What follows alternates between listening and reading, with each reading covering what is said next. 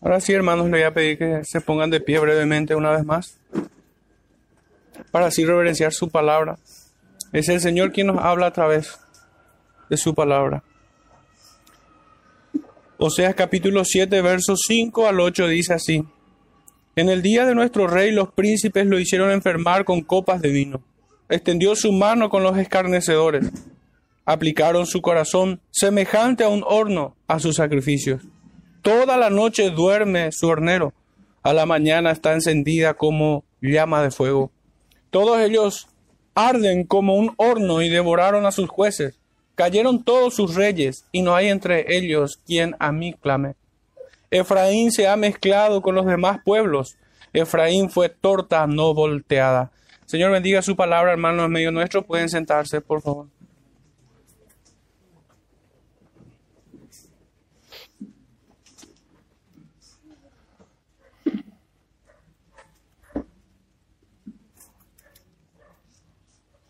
El título en este sermón, hermano, está prestado del mismo texto.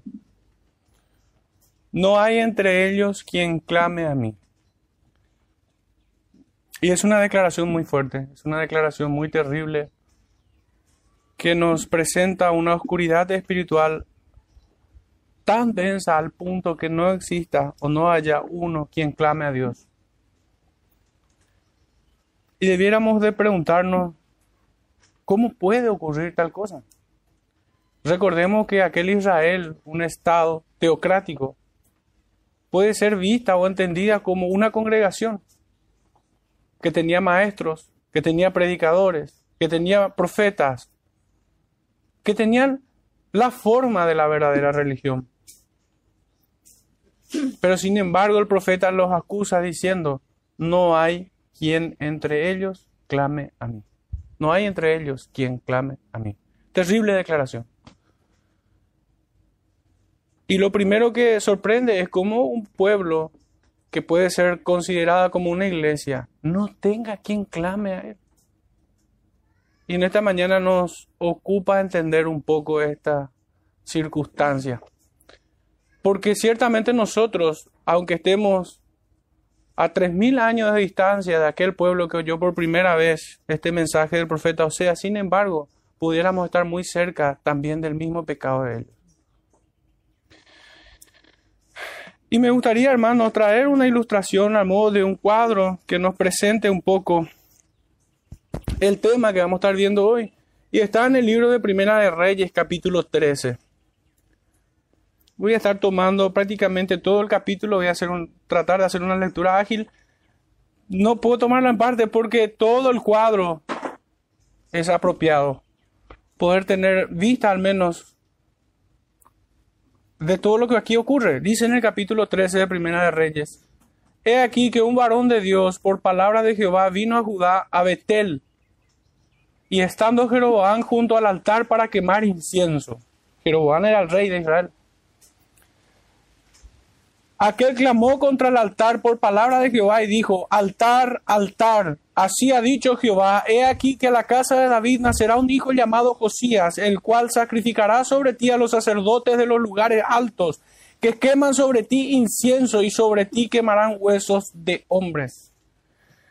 Terrible, hermanos, declaración, terrible de palabra del Señor que ha llegado a oídos del profeta, a, oídos del rey Jeroboam y de todo el pueblo allí reunido. Y aquel mismo día dio una señal diciendo, esta es la señal de que Jehová ha hablado. He aquí que el altar se quebrará y la ceniza que sobre él está se derramará. Cuando el rey Jeroboam oyó la palabra del varón de Dios que había clamado contra el altar de Betel, extendiendo su mano desde el altar, dijo, prendedle. Mas la mano que había extendido contra él se le secó y no la pudo enderezar.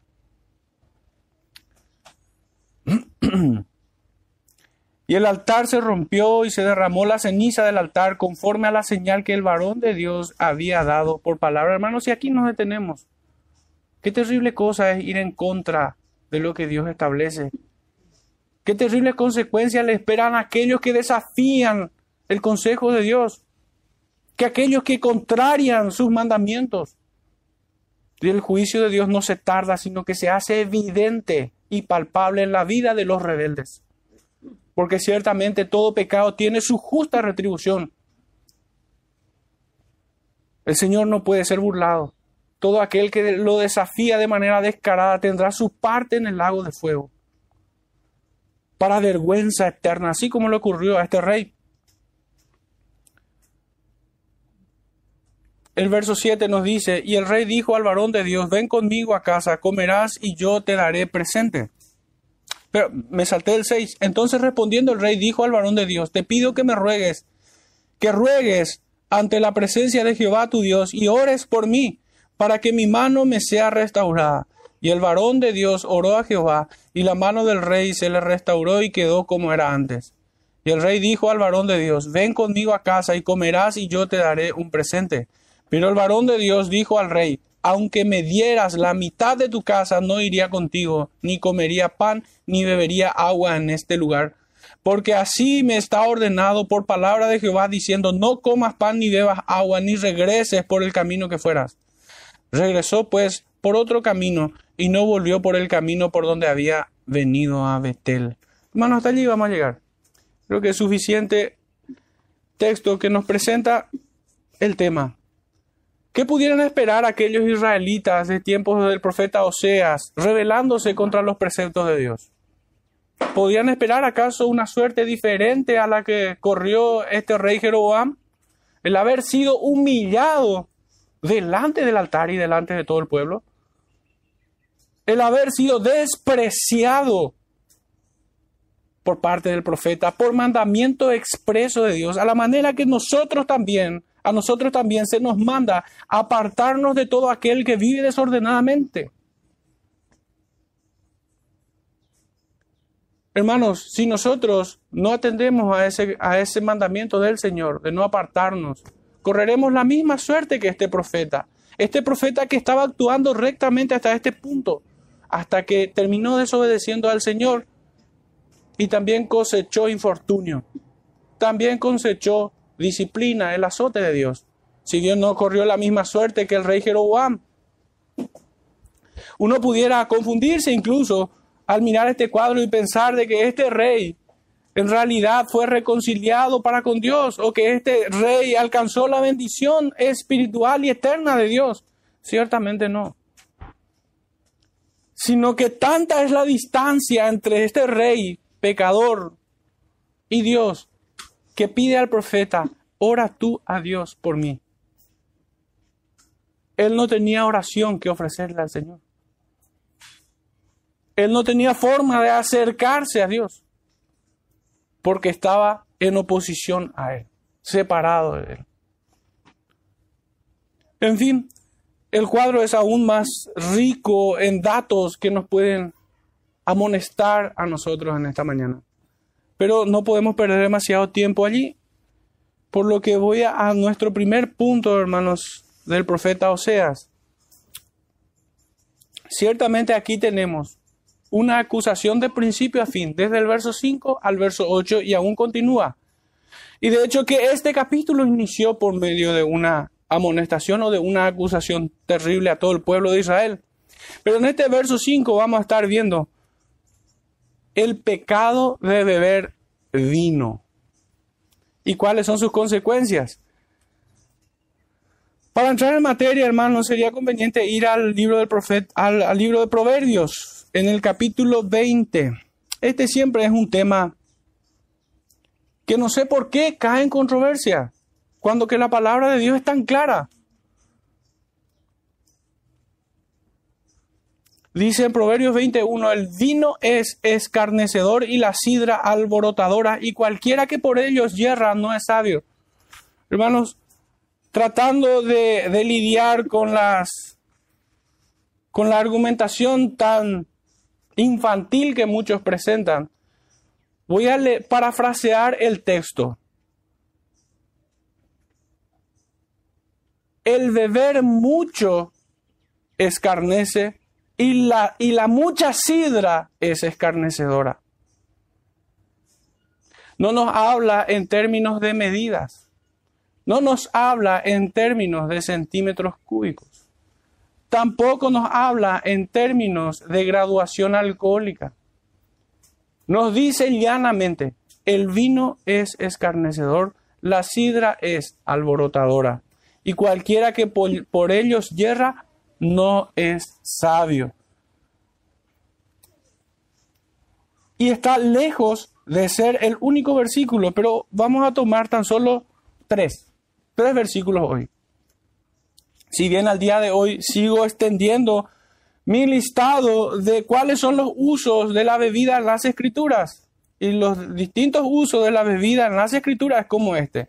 Es para ser alborotado, es para errar, es para escarnecer, es para mirar cosas extrañas, es para acarrear el juicio de Dios, o como dice el profeta Oseas, es para enfermar a otros.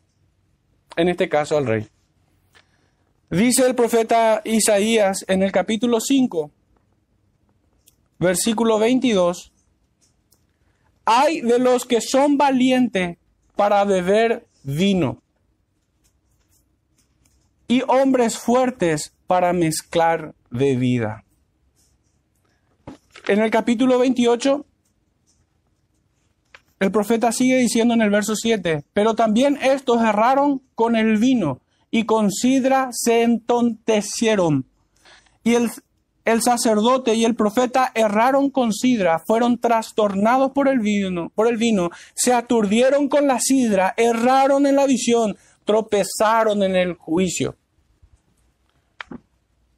Como ya se habrán dado cuenta, hermanos, el vino y toda bebida alcohólica es contrario a la acción del Espíritu Santo, a la obra del Espíritu Santo en la santificación del creyente. Es contrario, porque por medio del Espíritu nosotros entendemos juicio, juicio y pecado. Por medio del Espíritu nosotros recibimos iluminación, sabiduría, guía, conocimiento, pero sin embargo, la acción de las bebidas alcohólicas es completamente opuesta. Y es extraño que ni aun Satanás se atreve a pedirla. Pero muchos hombres sí la intentan defender como algo, como algo bueno, como algo permitido. Pero nada más lejos de esto. Por último, el profeta Habacuc en el capítulo 2 versos 15 y 16, y esta es la última cita acerca del vino.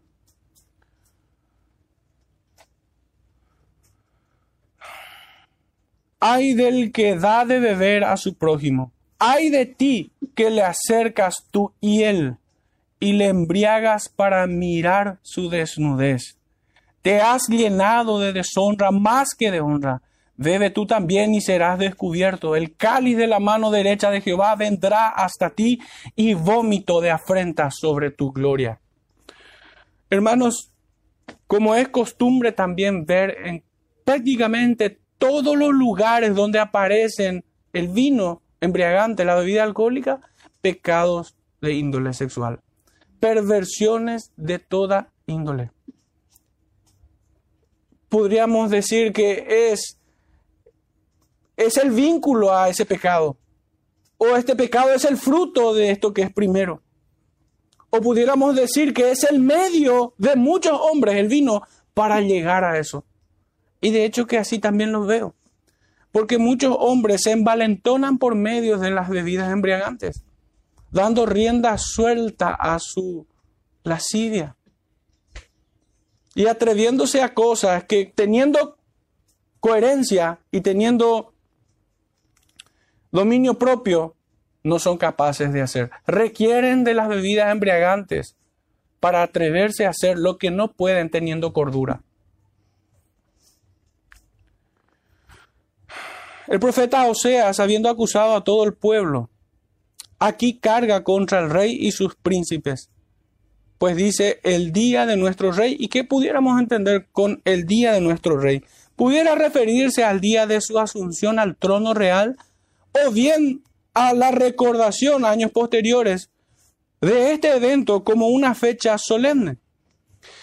Ciertamente los eruditos no se ponen de acuerdo. Y si fuera así el caso, hermanos, no habría pecado en esto si el rey, teniendo, eh, teniendo este recordatorio, esta fecha que le recuerda aquel día en el que tuvo su asunción al, al trono real, guiaba a toda su corte y a todo el pueblo a dar gracias a Dios por su bondad de poner autoridades en el pueblo o sobre el pueblo, pues esto traen orden, seguridad y justicia. Son bondades del Señor. Cuando el Señor concede autoridades justas, es un favor de parte de Él, para con todo hombre, creyente y no creyente. Así es la bendición de Dios, como cuando leemos en las Escrituras que Él hace salir el sol sobre justos e injustos. Y cuanto más el gobierno civil, hermanos, se circunscribe exclusivamente a este propósito de traer orden, seguridad y justicia, es un gobierno bueno, es un gobierno recto. Pero cuando el gobierno empieza a extender sus tentáculos sobre todas las áreas del hombre, entonces se comienza a deformar. Y lejos de ser su protector, termina convirtiéndose en su dueño y verdugo, en su señor. Las autoridades civiles, hermanos, guían al pueblo a que vivamos bajo el imperio de la ley, la cual Dios nos ha dado, su ley eterna, que en términos jurídicos o filosóficos es lo que se entiende como la ley natural y que todos ellos provienen del principio de vida protegen al ser humano, protegen la vida. ¿Por qué el Señor dice honrar a padre y madre? ¿Por qué dice no matarás? ¿Por qué dice no codiciarás? ¿Por qué dice no dirás falso testimonio? Y por las mismas razones que pensaron, también dice no tendrás dioses ajenos. También dice no te harás imágenes.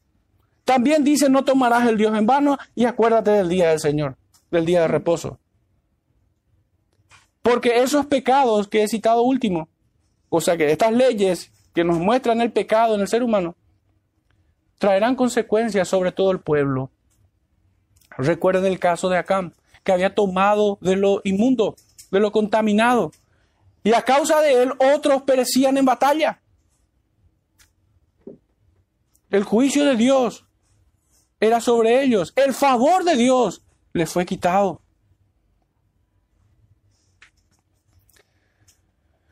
Entonces siempre es bueno tener autoridades. Siempre es bueno, es un favor de parte del Señor para con los seres humanos tener autoridades que traigan e impongan, hermanos, que se entiendan con toda la fuerza de, esta palabra, que impongan orden, que impongan seguridad y que impongan justicia, que restrinjan las manos de los perversos y que consuele y proteja a los indefensos. Pues esa es la voluntad del Señor.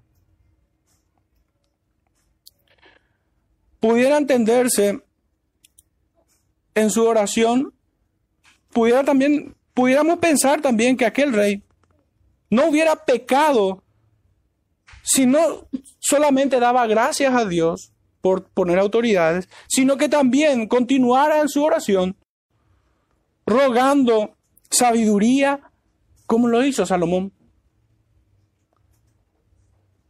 Dirección, protección, estar bajo su bendición.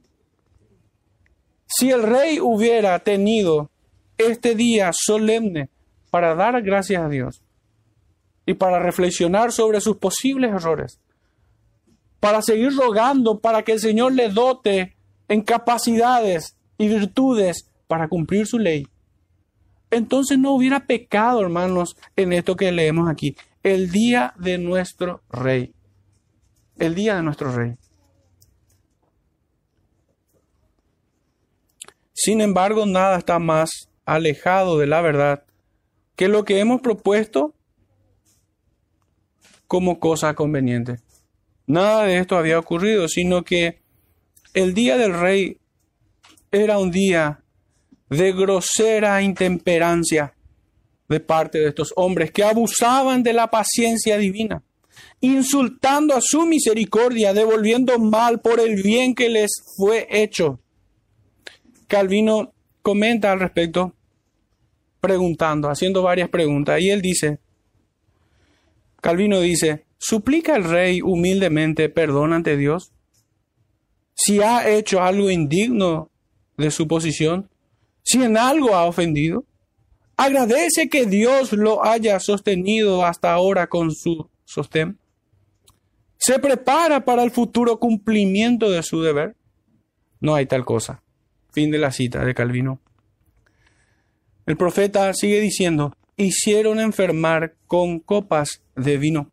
Se reunieron para beber, paradójicamente, a la salud del rey.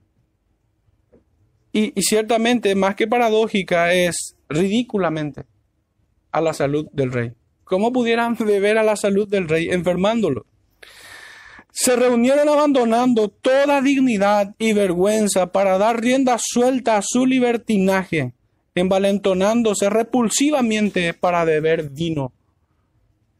Esto es lo que hicieron. Se entregaron a todas sus lascivias y a las bufonadas estúpidas de la corte. Esta es una depravación muy grande. Usurpar la autoridad que Dios le concede para prevaricar y burlarse de Dios y del pueblo. Pero, ¿es que acaso se puede esperar algo diferente de los que beben vino? Hermano, más de uno de nosotros habrá visto o penosamente participado alguna vez en este tipo de reuniones de gente bebedora. ¿Y qué escuchamos allí? Bufonadas, estupideces. Uno rebuzna más fuerte que el otro se jactan, se envalentonan, miran perversamente, dan miedo sus miradas de los bebedores. A medida que van cargando el vaso, pareciera ser que se están llenando de un demonio. Así son los bebedores. ¿Y quién pudiera beber por medida a un demonio? La escritura dice que el que bebe el vino le morderá como áspid.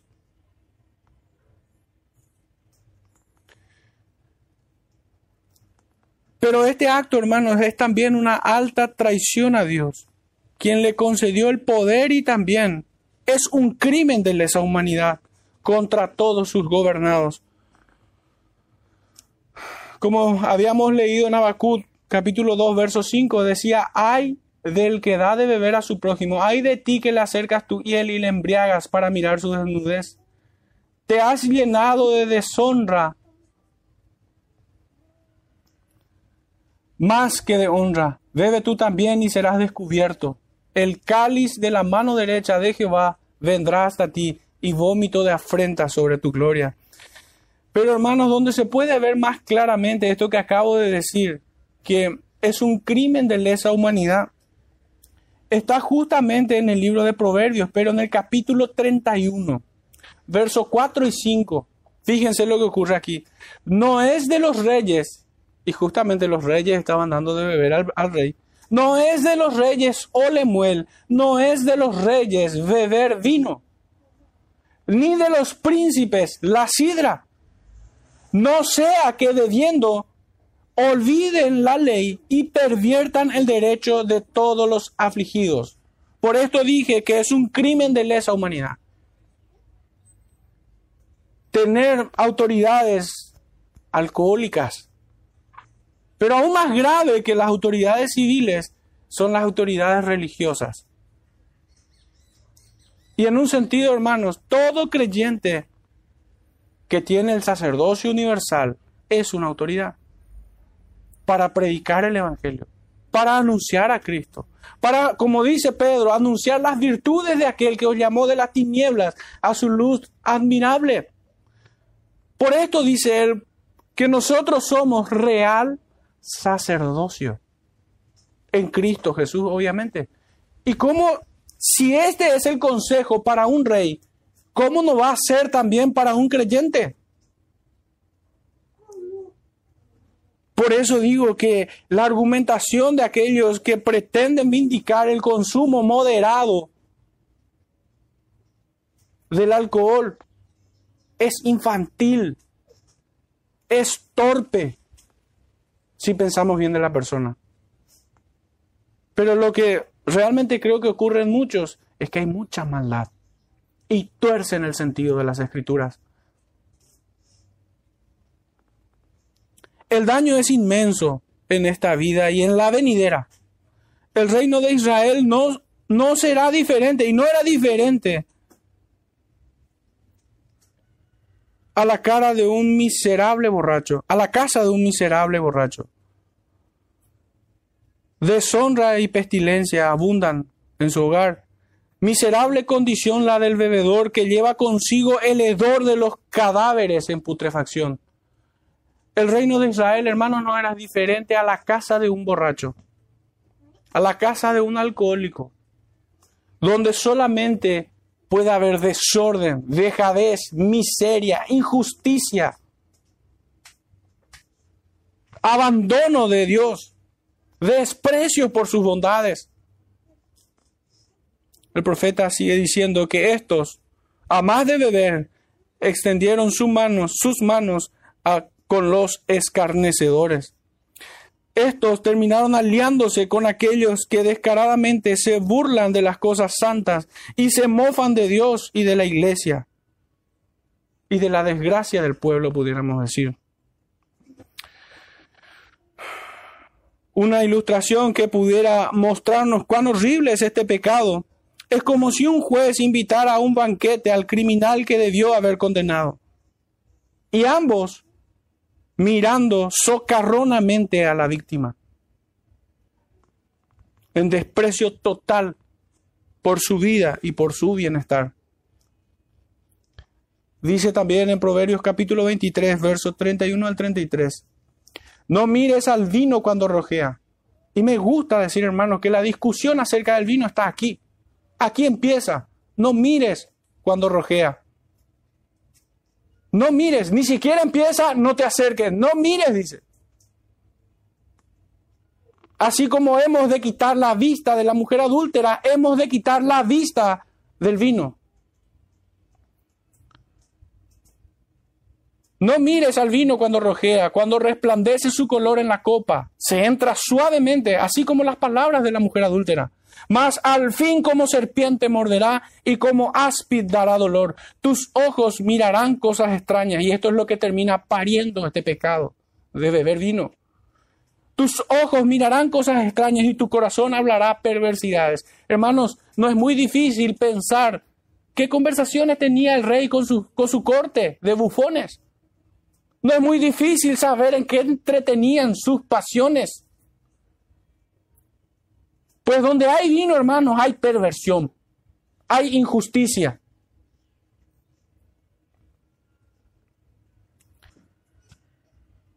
Serás como el que yace en medio del mar, o como el que está en la punta de un mastelero, y dirás, me hirieron, mas no me dolió, me azotaron, mas no lo sentí, cuando despertare, aún lo volveré a buscar. Este es el corazón de un impenitente. Este es el corazón de alguien irreflexivo, que es incorregible. Que por más que le diga la palabra del Señor una y otra vez y le muestre del derecho y del revés y le muestre desde el Génesis hasta el Apocalipsis que las bebidas embriagantes condenan, no entenderá. No entenderá. Porque aunque el Señor le azote, cuando despertare, lo volverá a buscar. Eso es lo que nos dicen las escrituras. El palacio de gobierno en aquellos días no era, no era otra cosa que un burdel maloliente, infestado de adulterio y fornicación. No era más que eso, lleno de toda clase de inmundicia. Sus corazones estaban encendidos como un horno tal cual la ilustración nos presenta el profeta. Y en este mismo espíritu y con este mismo entendimiento el apóstol Pablo dice en Romanos 1.27, y de igual modo también los hombres, dejando el uso natural de la mujer, se encendieron en sus lascivias unos con otros, cometiendo hechos vergonzosos, hombres con hombres, y recibiendo en sí mismos la retribución debida a su extravío. Hermanos, yo no pretendo decir que el, el rey y su corte tuvieron prácticas homosexuales, aunque no me sorprendería que esto haya sido así. Porque el texto mismo nos dice que cuando estos son dejados, cuando estos son abandonados en su maldad. Y sin duda la puerta que nos lleva a ese escenario es la bebida alcohólica. Bien pudieran caer en estos pecados. Estos hombres tenían miradas obscenas, que eran como flechas ardidas de lujuria. Pero así es todo bebedor hoy.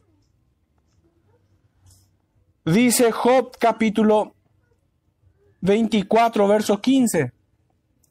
El ojo del adúltero está guardando la noche, dice. Diciendo, no me verá nadie. Y esconde su rostro. Por esto decía de que las miradas de estos borrachos eran como flechas ardidas de lujuria, ardientes, llenos de lujuria llenos de toda clase de codicia. El profeta Isaías, una vez más, nos dice en el capítulo 1, versos 6 y 7, desde la planta del pie hasta la cabeza no hay en él cosa sana, sino herida, hinchazón y podrida llaga. No están curadas, ni vendadas, ni suavizadas con aceite. Vuestra tierra está destruida, vuestras ciudades puestas a fuego, vuestra tierra delante de vosotros, comida por extranjeros y asoladas como asolamiento de extraños. Esta es la suerte que corren todos aquellos que no se sujetan humildemente a, la ley del Señor. Esta clase de hombres, hermanos, en las iglesias, porque recordemos, aquella Israel es considerada como una gran congregación, aunque puede que sofoquen por un tiempo el ardor de sus pasiones, sin embargo, seguirá brillando en sus corazones, esperando consumir aquello que toca. Son como demonios amaestrados. Pero cuando pierden la noción de que no tienen correa, atropella aquello que su corazón anhela. Este fuego solo puede ser apagado por la gracia divina y no hay esfuerzo humano que pueda oponérselo eternamente al pecado. Por esto se nos dice que huyamos de las tentaciones. Por esto se nos enseña a rogar al Señor que nos libre de las tentaciones. También se nos enseña a huir y resistir al diablo. Por eso la escritura nos enseña a mortificar el pecado. Porque no hay hombre que pueda dominarlo. No hay hombre que pueda retener el alcance de su fuerza. Este fuego entonces solo puede ser apagado por la gracia divina y no por medio de una religiosidad hueca e hipócrita, pues los religiosos, reprimiendo sus pasiones por un poco de tiempo, siempre son más voraces que los violadores seriales y compulsivos al momento de salirse de sus restricciones. Así el fruto del vino es toda perversión con malas compañías. En un sentido muy real, la peor desgracia del rey en aquel momento, en, este momento en el que estamos viendo, es estar en compañía de esos perversos. El apóstol Pedro nos dice en su primera epístola, capítulo 4, versos 3 y 4, Baste ya el tiempo pasado para haber hecho lo que agrada a los hombres, a los gentiles, andando en lascivias, concupiscencias, embriagueces, orgías, disipación y abominables idolatrías. A estos les parece cosa extraña que vosotros no corráis con ellos en el mismo desenfreno de disolución y os ultrajan. Fíjense, hermanos, en qué lugar aparece el vino aquí. El apóstol cita lascivias, concupiscencias, embriagueces. Orgías, disipación y abominables idolatrías. ¿Qué debe hacer el creyente? Huir de ellos. No solo del pecado, de ellos. De todo aquel que bebe. De todo aquel que practica estos pecados y que resiste la exhortación del Señor. El verso 6 nos dice, aplicaron su corazón semejante a un horno, a sus artificios. Toda la noche duerme su hornero, a la mañana está encendido como llama de fuego. Pudiéramos resumir toda la idea en toda forma de maldad. Aquí vemos toda forma de maldad. El profeta nos dice que ellos aplicaron su corazón a sus artificios. Son inventores de males. Así como muchos legisladores crean leyes que contrarian la palabra del Señor, legalizando el aborto, el crimen, el asesinato más vil y ruin. Las peores de las abominaciones, el cual es la unión homosexual. Abominación es al Señor. Y sin embargo, buscan legalizar tal abominación. Leyes que atentan contra la seguridad tanto jurídica como física de los hombres. Leyes que se apropian de lo ajeno, cargando con impuestos absolutamente injustos. Y esto no es otra cosa que robo. Tal vez no a mano armada, pero sí abolir a formado. Porque con sus lapiceras establecen leyes que roban a sus pueblos. Estos son artífices de toda clase de mal. El apóstol Pablo nos dice en Segunda de Timoteo, capítulo 3, verso 1 en adelante. También debes saber esto, que en los postreros días vendrán tiempos peligrosos, porque habrá hombres amadores de sí mismos, avaros, vanagloriosos, blasfemos, soberbios, desobedientes a los padres, ingratos, impíos, sin afecto natural, implacables, calumniadores, intemperantes, crueles, aborrecedores de lo bueno, traidores, impetuosos, infatuados, amadores de los deleites más que de Dios, que tendrán apariencia de piedad, pero negarán la eficacia de ellos. A estos evita. Muchos tendrán apariencia de una figura paternal, como si fuera un gran padre de toda la nación que vela por sus hijos. Otros tendrán la apariencia de los médicos que sanan a sus pueblos, pero no son más que sicarios en favor de las grandes farmacéuticas. Son peores que, que el crimen organizado. Tendrán apariencia de piedad, pero negarán la eficacia de la misma. Estos son los que en secreto preparan sus corazones maquinando el mal aún antes de dormir y al despertar es lo primero en que piensan, prontos a devorar. El texto nos dice, aplicaron sus corazones o su corazón a sus artificios, tal como los fariseos constantemente buscaron desacreditar a Cristo y aún matarlo, cosa que lo lograron coludiéndose con el Iscariote, con el traidor. con aquellos que caminaron cerca del Señor, terminan coludidos con los verdugos del pueblo. Tramposos y cobardes, hijos de ira preparados para destrucción. Estos poseen la astucia, la lengua viperina y el andar rastrero de la serpiente antigua. Son inventores de males, enemigos de Dios, sus corazones son cisternas de veneno mortal. Así son aquellos que aplican su corazón a sus artificios. El verso 7 nos dice así, todos ellos arden como un horno y devoraron a sus jueces Cayeron todos sus reyes. No hay entre ellos quien a mí clame. Y es de aquí, hermanos, que tomé prestado título para este sermón. No hay entre ellos quien clame a mí. Pero ¿qué es lo que vemos aquí?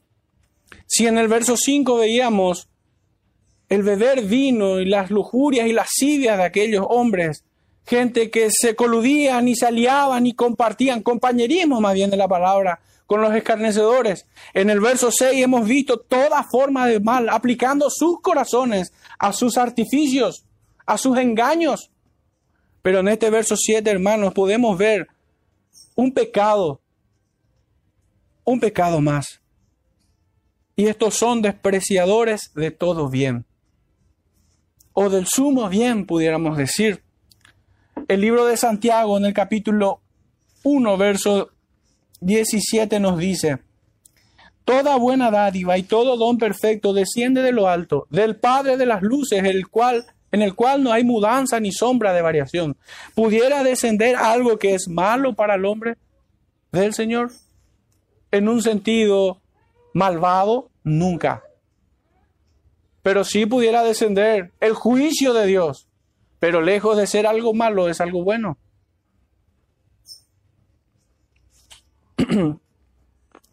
Porque por más que el pecador muera bajo la justicia divina aquí en la tierra, es aleccionador a aquellos que observan y reconocen el justo juicio de Dios. Es bueno que el criminal sea azotado, hermanos, para que otros teman.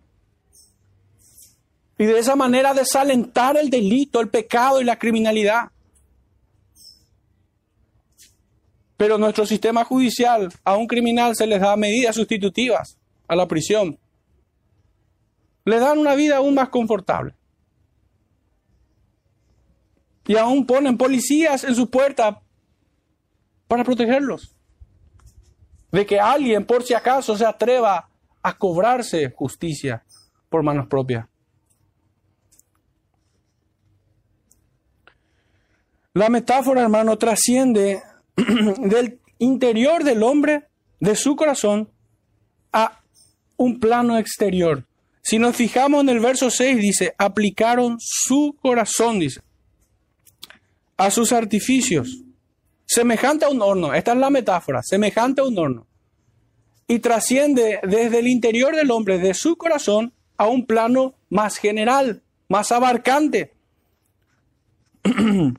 pues dice, todos ellos arden como un horno. Ya no es el corazón del hombre que arde. No, ahora es, todos ellos arden como un horno. por esto digo que la metáfora trasciende del interior del hombre, de su corazón, a una asociación delictiva, a una asociación colectiva.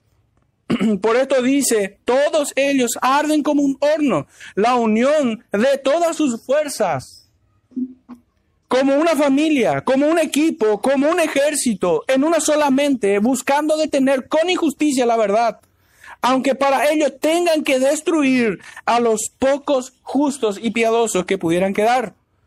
Por eso el profeta describe el pecado de ellos como devoraron a sus jueces, cayeron todos sus reyes. Son una familia. Son un equipo dice en el Evangelio de Juan, haciendo mucha justicia a esto que estamos diciendo, a esto que estamos viendo del profeta Oseas. Evangelio de Juan, capítulo 8, verso 44. Vosotros sois de vuestro padre el diablo, y los deseos de vuestro padre queréis hacer. Fíjense cómo es, cómo los trata de manera filial. Vosotros, hijos, ¿se entiende? Sois como vuestro padre, una familia. ¿Y quién es el padre? El diablo. Y los deseos de vuestro padre queréis hacer. Él ha sido homicida desde el principio y no ha permanecido en la verdad. Porque no hay verdad en él. Cuando habla mentira, de suyo habla, porque es mentiroso y padre de mentira. Y hermanos, estos funcionaban así, que así como funcionan muchos sicariatos. Se ha popularizado mucho una frase que proviene de Colombia, de los narcotraficantes, que me voy a reservar el nombre porque ni siquiera es digno que lo mencione. Pero la frase es esta, plata o plomo. Bueno, así también aplicaban sus estrategias a estos hombres. Pues si no terminaban leudando, si no hacían caer a los reyes, lo eliminaban. Lo eliminaban. Aquellos quienes no eran leudados en su corrupción eran exterminados. Esa era la práctica de Jezabel. Esa era la práctica justamente de esta mujer. Si no eran leudados, entonces eran exterminados inmisericordiamente. Estos perversos habían desechado toda bondad de Dios, que les había concedido jueces y gobernantes justos. También pecaban contra el pueblo, privándolos de los mismos. Anulaban así el favor divino. En un periodo, hermanos, no mayor a 20 años, mataron a cuatro de sus seis reyes los israelitas, acostumbrados a llorar sin arrepentimiento, cual hipócrita aúlla como un lobo traicionero, gemía y suplicaba con un corazón obstinado, rehusándose a abandonar sus prácticas. Por eso también el profeta los acusa, no hay entre ellos quien a mí clame.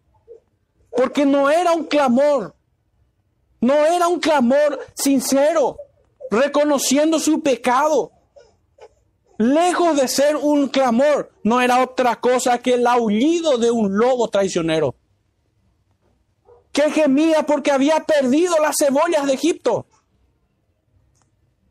que se quejaba por recibir, digo esto entre comillas, tan solo el maná del cielo. Era poca cosa para ellos ser alimentados por el dedo de Dios. No, ellos buscaban carne. Por esto el Señor le envió tanta carne, pero no a modo de bendición, sino para que aprendan a no blasfemar. Así como cuando desecharon a Dios pidiendo un rey conforme a los otros pueblos paganos. Danos un rey como los otros pueblos.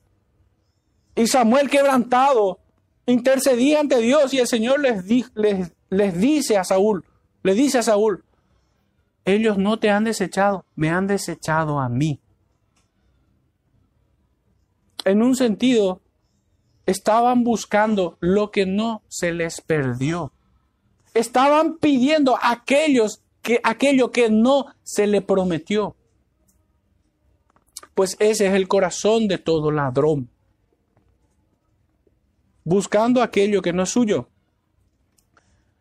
pudieran tener oraciones grandilocuentes como aquel fariseo que estaba delante del publicano. Pudieran orar de manera espectacular.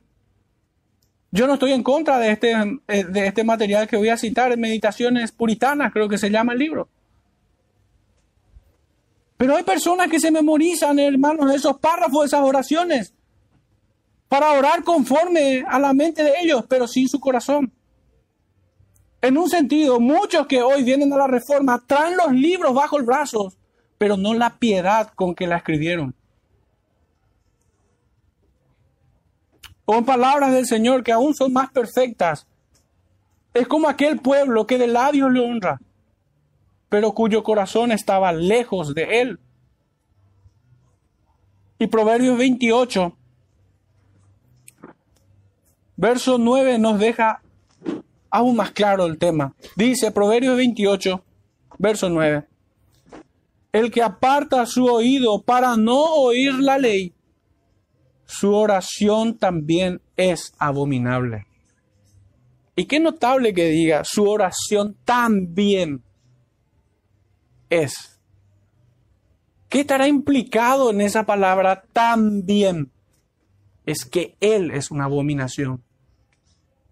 Él es alguien repudiable, hediondo, que se revuelca en el cielo y que ama su pecado. Por esto decía que aquellos israelitas acostumbrados a llorar sin arrepentimiento, cual hipócrita que aúlla como lobo traicionero, gemía y suplicaba con un corazón obstinado, rehusado a abandonar sus prácticas. Por esto también los acusa de que no hay entre ellos quien a mí clame. Por último, hermanos, entrando ya en el verso 8, dice nuestro texto, Efraín se ha mezclado con los demás pueblos. Efraín fue torta no volteada. Siguiendo con el, mismo, la misma ilustración acerca del horno. Pero en, una, en tres palabras, para tratar de presentar la idea en este texto, lo pensé de esta manera. Sacrílegos, hipócritas y sincretistas. Así era el pueblo. Este pueblo era sacrílego, hipócrita y sincretista. Sincretista. ¿Por qué eran sacrílegos? Porque tomaban aquello que era santo de manera profana. Sus, sus manos eran inmundas para tocar al santo o tocar lo santo.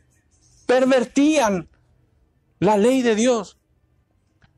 Corrompían la adoración porque eran hipócritas porque decían conocer, decían ser hijos de Abraham. Ellos debían escuchar las palabras del Señor en aquellos días. Ustedes son de vuestro padre el diablo. ¿Por qué son sincretistas? Porque ellos mismos buscaron alianza con los pueblos paganos y metieron todas sus fechorías, todos sus artilugios, complementaron así la verdadera forma de la religión. Y esto se ve que fue desde un primer momento, cuando Moisés subió al monte y se quedó Aarón con el pueblo. ¿Qué hicieron ellos? ¿Acaso esperaron pacientemente? ¿Acaso adoraban al Señor por haber sido librado tan poderosamente? No, sino que se hicieron a un ídolo, tal como aprendieron de Egipto. De esta manera ellos fueron sincretistas, al modo también que muchas iglesias hoy tienen la forma de la verdadera religión escrita en la, en la palabra y traen cosas del mundo, como si fuera adoración. Muchos de ellos dicen que, le llaman ministerio de danza.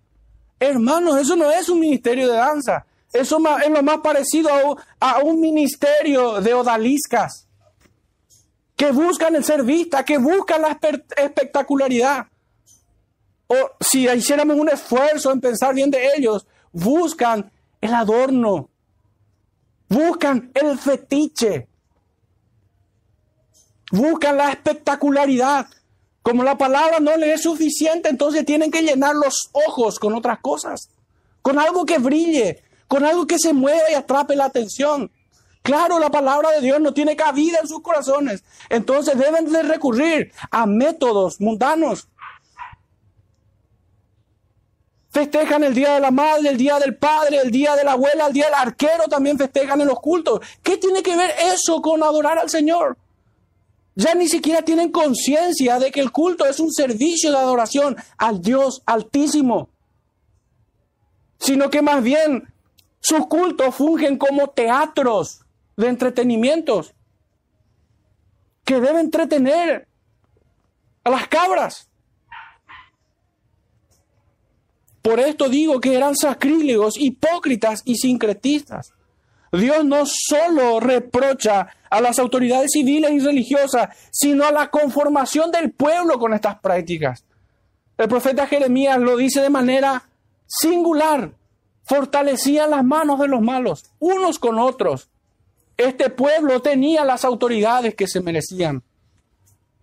Y en un sentido muy real y cercano, así también todo hombre en las iglesias tiene el pastor o los pastores que se merecen.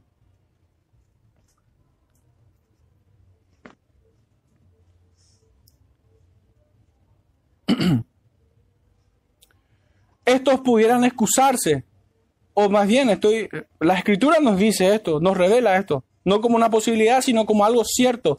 Estos se excusaban diciendo que eran hijos de Abraham, de que tenían al Dios que los sacó de Egipto, que tenían el sacerdocio eterno, que tenían al rey del linaje de David, pero sin Cristo. Todos, todas sus excusas no eran más que superstición. Ellos no eran ellos eran más bien uno con los pueblos paganos.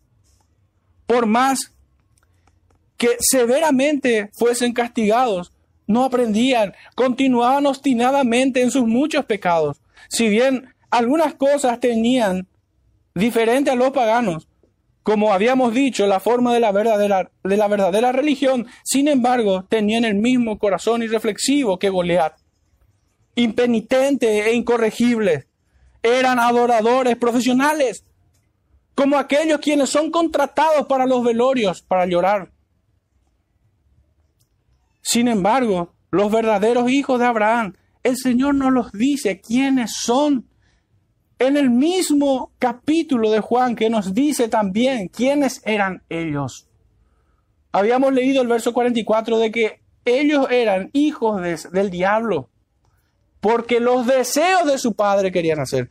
Pero en el verso 39, capítulo 8 de Juan, nos dice, nuestro padre Abraham se jactaba a este pueblo de Israel.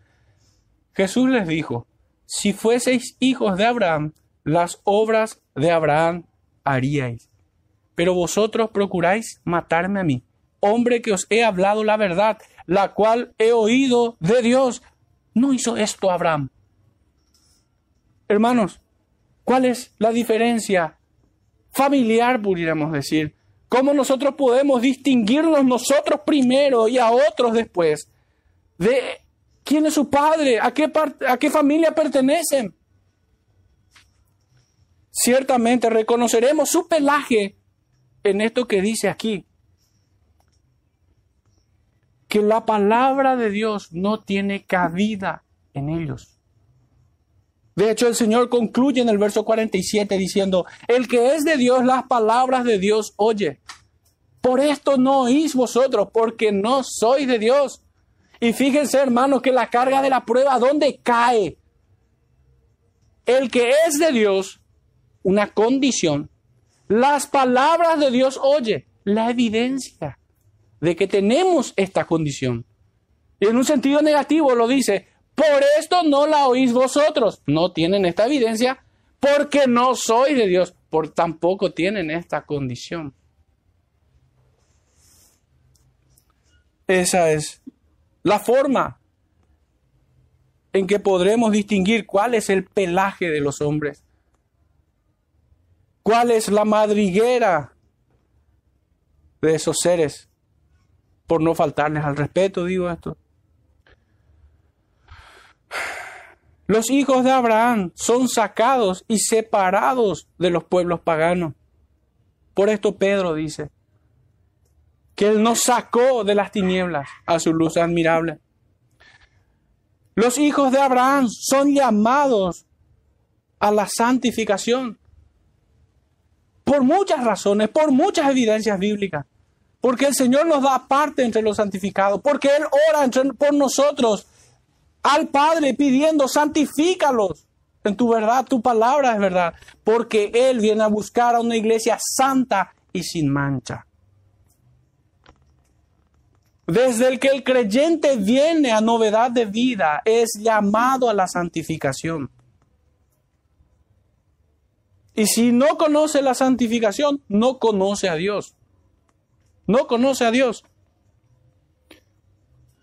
Decíamos entonces que los hijos de Abraham son sacados y separados de los pueblos paganos. Los hijos de Abraham son llamados a santidad. Los hijos de Abraham son llamados a adorar en espíritu y en verdad. Y sobre esta última declaración pongo dos puntos.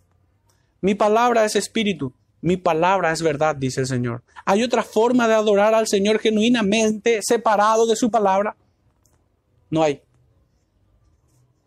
Todos quienes intentan adorar al Señor sin su palabra o con su palabra y algo más, no hacen otra cosa que ofrecer fuego extraño.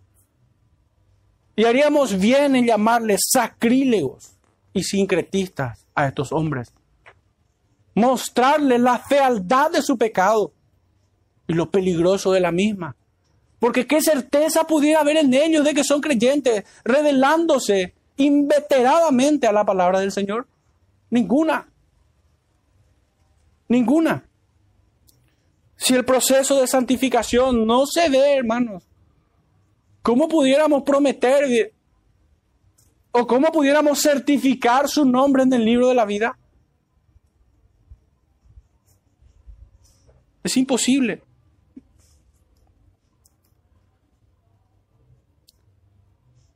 De manera negativa, los hijos de Abraham no adornan meramente con formas externas.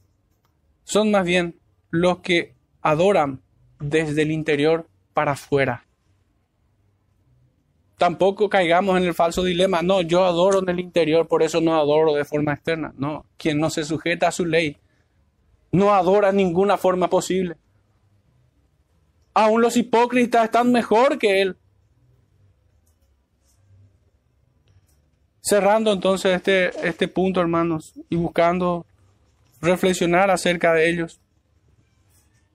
Quisiera recordar estos tres puntos de quiénes son los hijos de Abraham.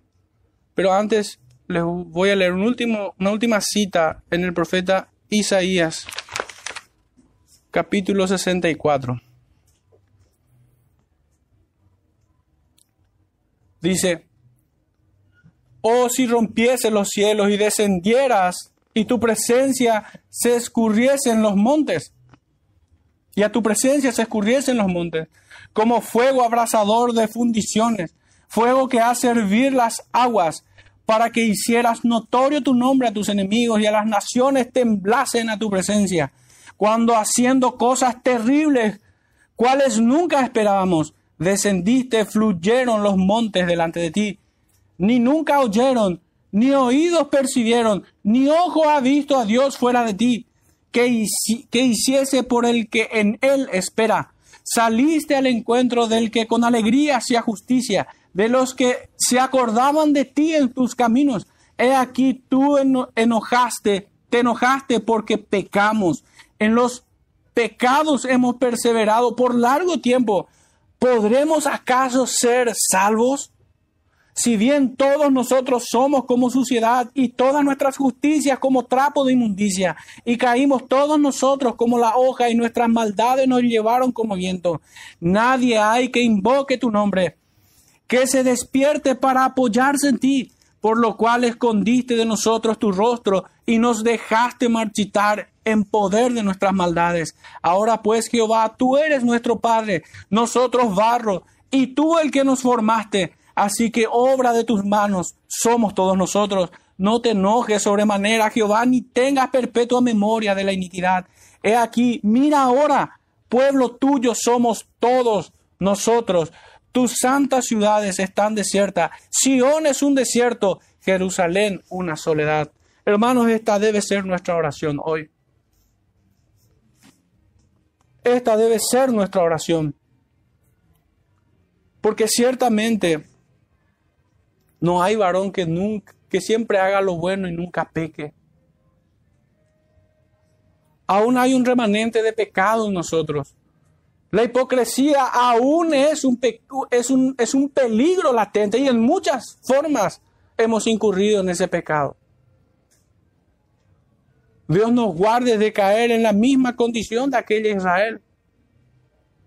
Que el Señor siempre nos tenga entre su remanente separado y apartado del mundo, de aquellos profanos y escarnecedores, de aquellos que beben vino y entretienen sus mentes con lascivias. Que el Señor nos guarde de, de fortalecer las manos de los malos. Que nunca nos deje jactarnos de ser sus hijos, viviendo como impíos. La oración del profeta es en arrepentimiento. Es el ruego al Señor, a Cristo, claramente, claramente. Apela a nuestro Señor Jesucristo. No hay otra forma en que nosotros podamos ser reconciliados y que la ira de Dios no sea sobre nosotros. Así como hay oportunidad para todo aquel que oye fuera de nosotros, así también hay oportunidad para nosotros de arrepentirnos de nuestros pecados, de las muchas veces que le hemos servido con lidiandad, de las muchas veces que no hemos considerado que estamos ante Él, oyendo su palabra, o dirigiéndonos en oración, adorándole por medio de himnos, congregándonos fielmente. Recordemos, hermanos, estos tres puntos que hemos dicho acerca de los verdaderos hijos de Abraham. Los verdaderos hijos de Abraham son aquellos, y con esto cierro definitivamente, son aquellos quienes son sacados y apartados de los pueblos paganos. Los hijos de Abraham son aquellos quienes son llamados a la santificación. Y por último, los hijos de Abraham son llamados a adorar en espíritu y en verdad, no a tener una adoración hueca de tan solo formas externas. Que el Señor nos bendiga, hermanos, y aplique en fe su palabra a cada uno de nosotros. Oremos una vez más para cerrar este tiempo. Padre amado, te damos gracias por tu bendita palabra. No hay mayor bien, Señor, en Cristo Jesús que podamos recibir que tu palabra. Gracias te damos, Señor, porque nos revelas, te revelas a nosotros quién eres y qué esperas de nosotros. También te rogamos, Señor, que no nos abandones, no quites de nosotros tu Santo Espíritu y que tu misericordia se renueve día con día para con cada uno de tus hijos. Te rogamos, Padre, ser librados de nuestras maldades, ser librados de las tentaciones. Concédenos en tu gracia, Señor, este favor inmenso, infinito y eterno. Te rogamos en nombre de nuestro Salvador Jesucristo. Amén.